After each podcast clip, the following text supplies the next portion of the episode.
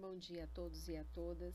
Eu sou a professora Cristina Sampaio, do Departamento de Saúde Mental e Saúde Coletiva e dos programas de pós-graduação em Ciências da Saúde e Cuidado Primário em Saúde da Universidade Estadual de Montes Claros, a Unimontes.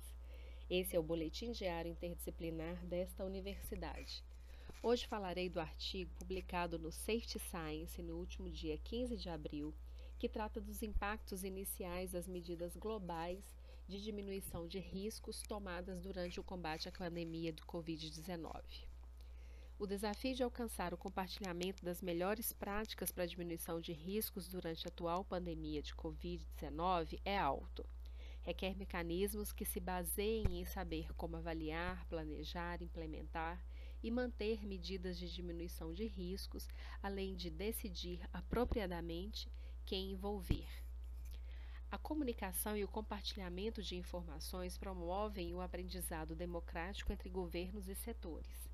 A diminuição de riscos é um processo de tomada de decisão interdisciplinar com base em informações da avaliação de riscos e exposição, que envolve consideração de dados políticos, socioeconômicos, epidemiológicos, de saúde, e engenharia para compilar opções regulatórias e selecionar as respostas apropriadas ao Covid-19.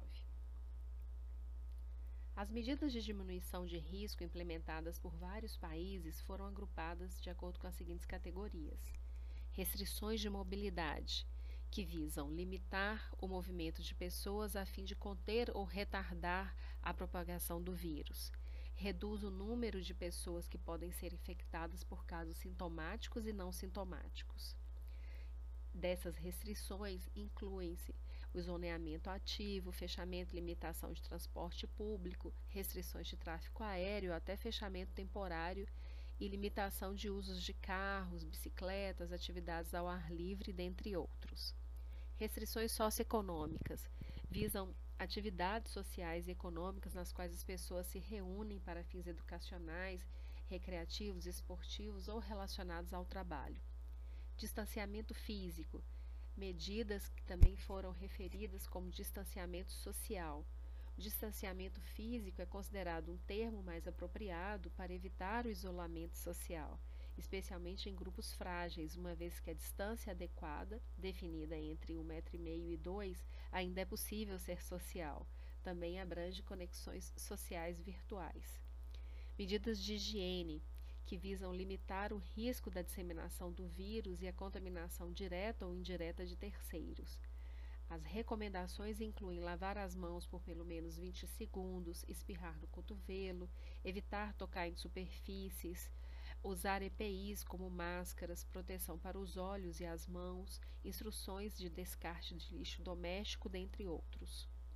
Comunicação medidas essenciais de diminuição de riscos, uma vez que promove o entendimento, a confiança, a aceitação e a conformidade do público com essas medidas. Mecanismos de apoio internacional. Como o mundo está enfrentando a mesma ameaça em muitos países, são limitados em sua capacidade e recursos, é reconhecida a importância de atuar internacionalmente, como exemplificado pelas ações. Países, setores e empresas aumentam a produção global e o intercâmbio internacional de EPIs, produtos farmacêuticos, medicamentos básicos e ventiladores. As redes de diminuição de riscos existentes foram rapidamente ativadas e novas plataformas transnacionais estão sendo criadas para o intercâmbio de conhecimentos sobre ensaios clínicos, tratamentos, lições aprendidas e publicações. Como as regras e políticas adotadas por muitos países diferem, bem como a estrutura social e populacional e os sistemas de assistência à saúde, as medidas de diminuição provavelmente levarão vários resultados. Será, será interessante ver o impacto exato dessas diferentes estratégias.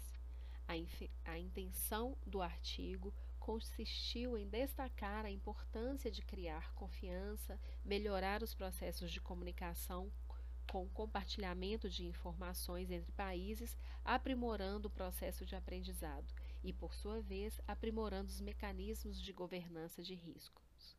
Muito obrigada a todos e a todas. Até o próximo boletim.